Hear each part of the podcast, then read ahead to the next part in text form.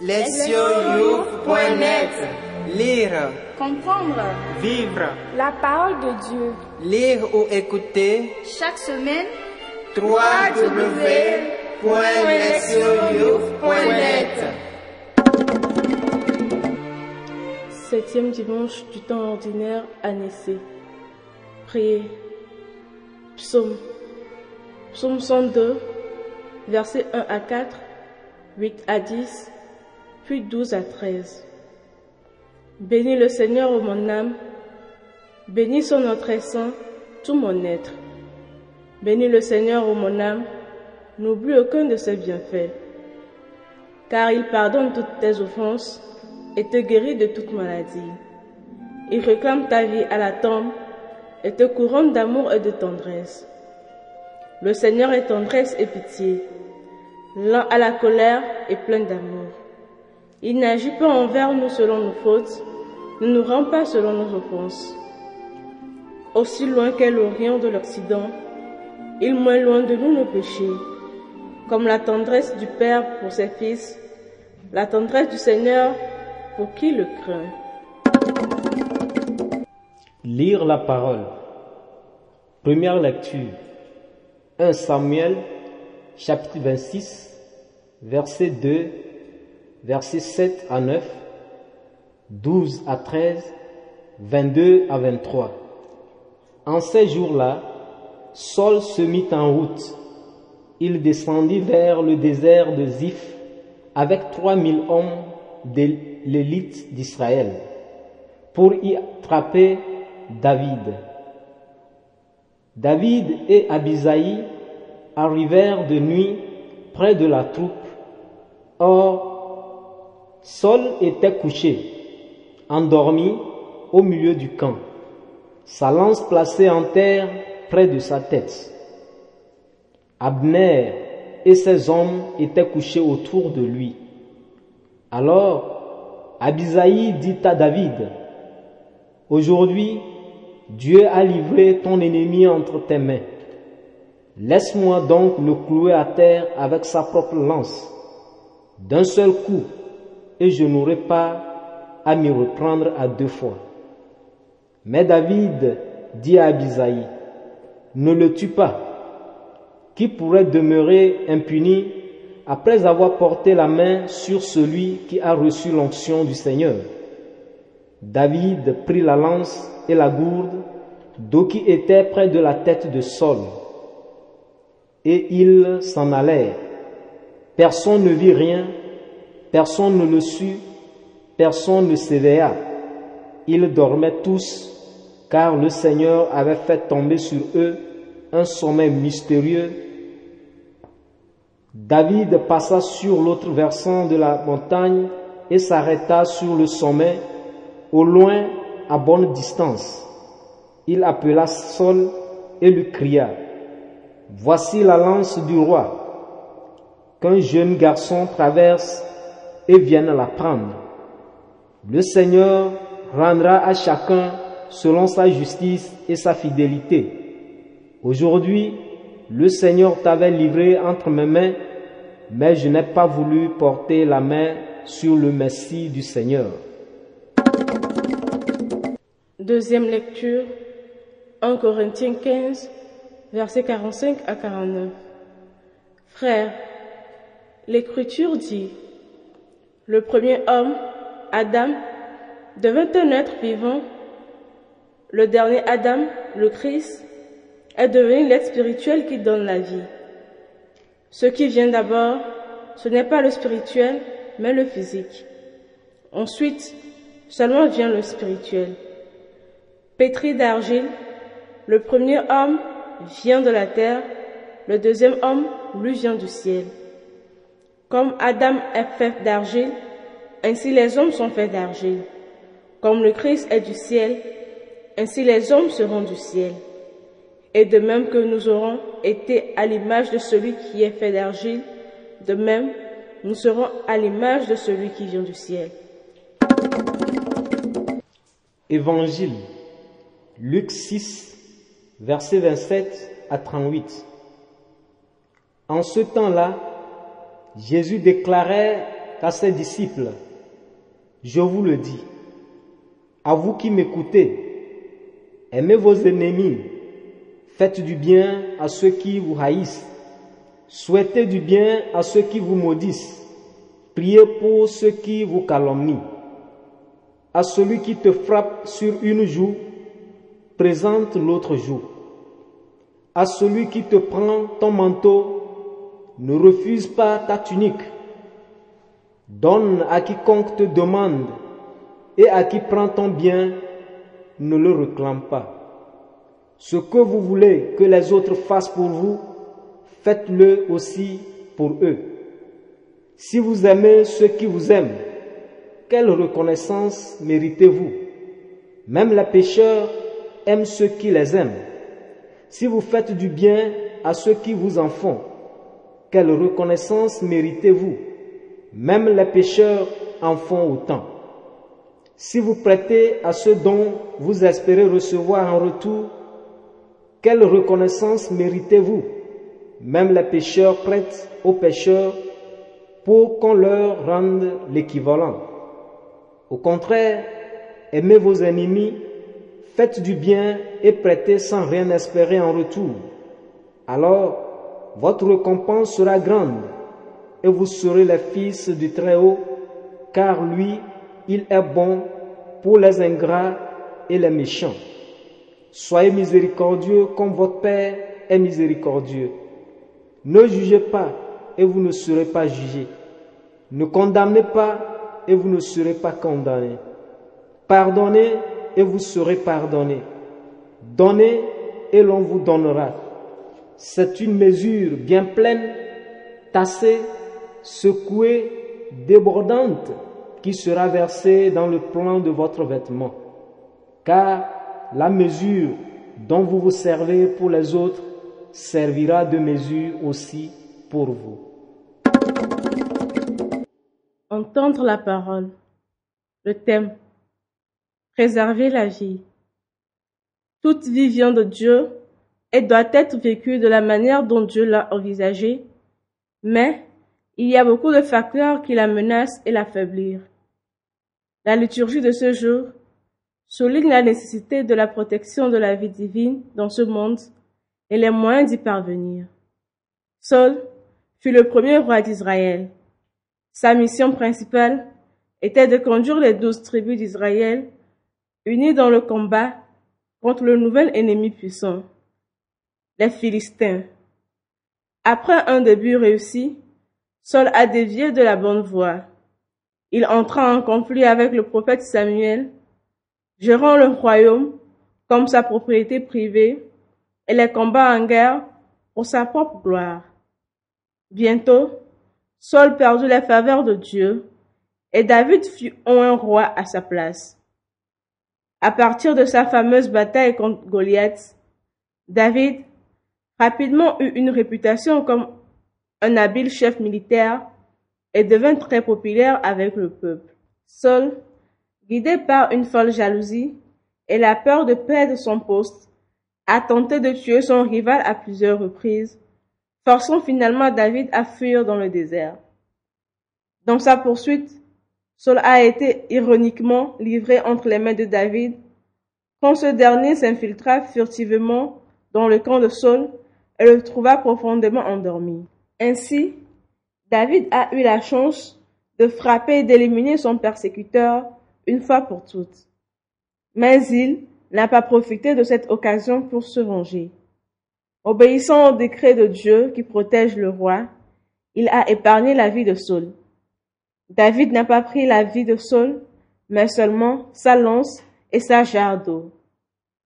Debout au loin, David exhiba ces deux trophées à Saul comme une preuve qu'il a désarmé le roi violent et qu'il aurait pu terminer sa vie. La différence entre les deux hommes est frappante. Saul, le roi nommé pour protéger son peuple, était déterminé à tuer David, l'un de ses sujets, par simple jalousie.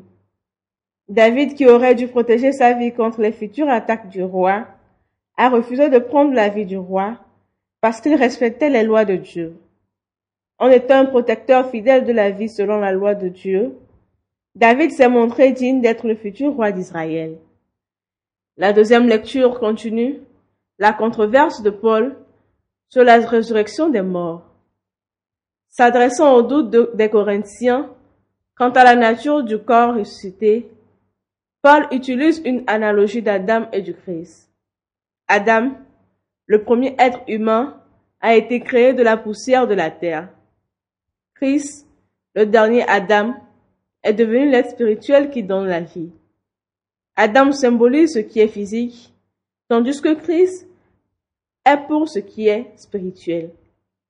Par conséquent, le corps physique retournera à la poussière, tandis que ceux qui sont unis au Christ, le donateur de vie, auront leur corps transformé et retourneront au ciel. À l'aide de cette base symbolique, Paul enseigne ses chrétiens, doutant que la résurrection implique aussi bien la discontinuité que la continuité. Le corps terrestre ne sera plus car il appartient au monde physique et sera transformé en un corps spirituel qui appartient au monde céleste. Dans le même temps, il y aura continuité entre la vie terrestre et la vie du ciel. Ce seront les mêmes personnes qui entreront dans l'univers paradisiaque avec leur corps transformé, qui seront comme le corps du Christ ressuscité, l'homme du ciel. Cette transformation signifie que Dieu préservera la vie humaine qui a débuté sur terre, même si le corps physique doit subir la mort physique. En envoyant Jésus dans le monde pour mourir et ressusciter, Dieu a permis à la vie terrestre de continuer dans le monde céleste. Le passage de l'évangile d'aujourd'hui contient les enseignements de Jésus les plus difficiles. Jésus prie instantanément ses auditeurs de faire ce qui semble peu naturel et presque impensable pour un esprit humain ordinaire. Tout d'abord, il leur commande d'aimer leurs ennemis, de leur faire du bien, de les bénir et prier pour eux. En plus, il faut tendre l'autre joue lorsqu'on est frappé, donner sans restriction et de ne pas demander la restitution des marchandises, soit donner librement ou emmener de force. Il leur ordonne de ne pas juger ou condamner, mais plutôt de pardonner et de donner. Quelle est la raison et le but de ces exigences fréquentes, qui nécessitent une révision complète de notre système de valeurs et notre vision des relations humaines? Jésus donne trois motivations pour justifier ces instructions difficiles. Tout d'abord, Jésus cite la règle d'or. Ce que vous voulez que les autres fassent pour vous, faites-le aussi pour eux. Cette règle signifie que tous les êtres humains, tant les victimes que les auteurs, méritent un traitement humain et partagent la même dignité, quel que soit leur comportement. La deuxième motivation évoque l'exemple de Dieu. Puisque Dieu est bon pour les ingrats et les méchants, donc les enfants de Dieu devaient aussi étendre leur gentillesse et leur comportement miséricordieux, non seulement à leurs amis, mais même à leurs adversaires et ennemis. Troisièmement, Jésus affirme que la mesure dont vous vous servez pour les autres servira de mesure aussi pour vous. Cela implique que les actes immérités de générosité, de gentillesse et de pardon profiteront en fin de compte à ceux qui les pratiquent. Cependant, le plus important est le fait que ces ennemis qui bénéficient de la bonté, du pardon et de la non-représailles de leurs victimes devraient prendre conscience de leur erreur et se détourner de leur mauvaise conduite. Quel est le but de pratiquer ces actes difficiles? Résumés sous le titre Aimez vos ennemis Jésus n'enseigne certainement pas que les gens méchants et dangereux méritent son affection émotionnelle et son approbation. Non. Cependant, Jésus expose une autre manière de répondre aux actes répréhensibles, pas d'autre qui vise à conduire les malfaiteurs à la conversion. La violence, la vengeance, l'insistance sur les droits individuels et la condamnation créent toujours plus de conflits qui déstabilisent les individus et les communautés. En répondant avec gentillesse, soin et non représailles, les disciples de Jésus ont une chance de mettre un terme à l'égoïsme, à l'abus et même à la violence et peut-être amener à la conversion les auteurs de ces actes méchants. En ne répondant pas à la haine par la haine, les disciples de Jésus ont une chance de prévenir la propagation de la violence. En montrant la bonté pour les malfaiteurs, ils ont une chance de les amener à la conversion. Enfin, en agissant de cette manière différente, ils montrent au monde qui est leur Dieu, un Père miséricordieux et vivifiant, qui ne détruit pas ses ennemis, mais qui nourrit leur vie. En n'agissant pas pour la destruction de leurs ennemis, mais en préservant et même soutenant leur vie, les chrétiens deviennent vraiment les fils du Très-Haut. Agissant comme ces agents pour transformer la violence de la société humaine à la vision de Dieu sur la vie. Le message de ce dimanche révèle la préoccupation de Dieu, à savoir la préservation et la protection de la vie à tout prix. En suivant la loi de Dieu, David a épargné la vie de Saul et sacrifiant ainsi sa propre sécurité. Paul rappelle aux Corinthiens que Jésus est devenu pour eux un esprit vivifiant. Par le biais de la mort et de la résurrection de Jésus, Dieu a agi pour préserver leur vie, permettant une transformation du corps terrestre en corps céleste. Jésus a donné une leçon difficile sur la préservation et la restauration de la vie par l'amour des ennemis. Cet amour signifie agir avec bonté et pardon, même envers les malfaiteurs qui ne le méritent pas. Ces actions ressemblent à celles de Dieu et trachent un chemin vers la transformation de ce monde et de la vie elle-même, selon la conception propre de Dieu. Pour les croyants, cela veut dire être enfant de Dieu dans ce monde. Le Dieu qui, selon les mots du psalmiste, il n'agit pas envers nous selon nos fautes, ne nous rend pas selon nos offenses. Écoutez la parole de Dieu. Le cri d'un nouveau-né est toujours une tonalité joyeuse aux oreilles du peuple africain et le décès d'une personne les dévaste. Ce qui est probablement le cas de tous les peuples du monde qui voient la vie comme un don précieux de Dieu, susceptible d'être nourri et protégé par tous. Être en vie est la bénédiction la plus visible de Dieu Tout-Puissant que souvent nous tenons pour acquis et nous ne l'apprécions pas. Nous devons nous rappeler chaque jour que nous avons été dotés de la vie et célébrer la vie est un signe de, de gratitude à celui qui nous a donné ce don. La première lecture d'aujourd'hui montre comment David a reconnu le caractère précieux de la vie de Saul. Bien que Saul fût son ennemi, cela nous enseigne que la vie ne doit pas être éteinte par n'importe qui ou pour aucune raison parce qu'elle n'a pas été créée par nous ni donnée par nous en premier lieu. Puisque c'est un don de Dieu, nous ne pouvons pas nous considérer comme des créateurs de notre propre vie ou de la vie d'autrui. Nous sommes les gardiens de la vie en charge de préserver la vie des autres parce que nous sommes tous enfants dotés du souffle de Dieu. Dieu nous a créés à son image et ressemblance et vit que cela était bon.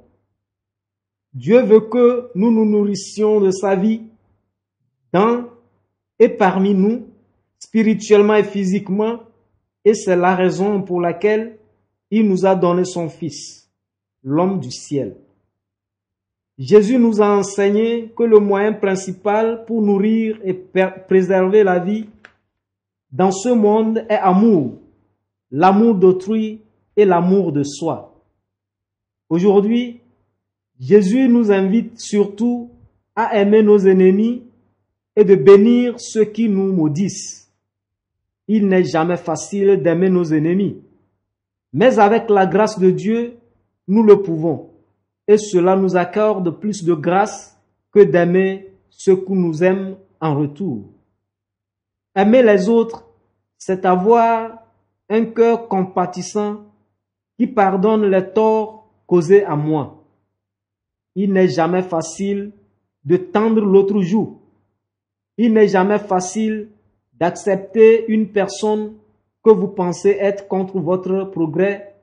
Il n'est jamais facile d'accepter les critiques des autres. Et il n'est jamais facile d'accepter un ami qui vous a trahi. Aimer les ennemis signifie vouloir être compatissant et aimable sans attendre la même chose en retour. C'est un enseignement difficile et exigeant. Toutefois, il est également un des plus importants moyens de préserver la vie dans nos relations quotidiennes avec les autres. Préserver la vie signifie aussi s'aimer soi-même. On commence par apprécier les choses les plus simples. Par exemple, en reconnaissant le fait que je me suis réveillé ce matin, que je respire, que je peux faire des choses et décider quoi faire avec mon temps. Certes, nous avons tous les limites et des défis. Nous pourrions être handicapés, malades, sans emploi, pas très intelligents ou seuls. Chacun d'entre nous a un ensemble des choses et des circonstances qui limitent et diminuent notre vie. Toujours est-il que, par-dessus tout, nous sommes. Et nous sommes ici parce que Dieu nous a donné ce don précieux de la vie. Certes, la vie peut être très difficile. Certaines personnes ne peuvent pas supporter la douleur et prendre en charge leur propre vie. Nous ne pouvons pas leur en vouloir. Seulement, regretter qu'il n'y ait personne pour les aider à voir la beauté de la vie cachée quelque part au-delà du rideau de la douleur. Mais avant de commencer même d'aller vers les autres, nous devons être capables de valoriser notre propre vie et la considérer comme un cadeau. Il s'agit de notre tâche donnée par Dieu et le point de départ pour être ses enfants joyeux et reconnaissants. Proverbe. Le bonheur exige quelque chose à faire, quelque chose à aimer et quelque chose à espérer. Agir, s'examiner. Est-ce que j'apprécie suffisamment le don de ma vie? Et suis-je reconnaissant pour la vie de ceux qui m'entourent? Ai-je jamais envisagé de me prendre ma propre vie? Quelle était la raison? Répondre à Dieu. Cette semaine, tous les matins, mes premières paroles seront celles d'une prière de gratitude à Dieu qui m'a donné encore un autre jour pour vivre. Répondre à notre monde. Je ferai un effort pour vivre l'enseignement difficile de Jésus en aimant mes ennemis dans mon entourage. Comment y arriver? Qui sont ceux de notre entourage avec qui nous sommes en conflit? En tant que groupe, quels moyens utiliser pour leur montrer notre amour conformément aux instructions de Jésus? Priez. Merci Seigneur pour le don de ma vie, pour tes bénédictions de tous les jours et pour le don de personnes dans ma vie. Apprends-moi à aimer ton don de la vie en moi, à le respecter et à protéger la vie des autres en tout temps.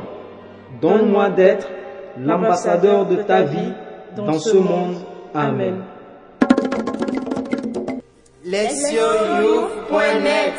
Lire, Comprendre vivre, la parole de Dieu. lire ou écouter Chaque semaine, www.lesioyou.net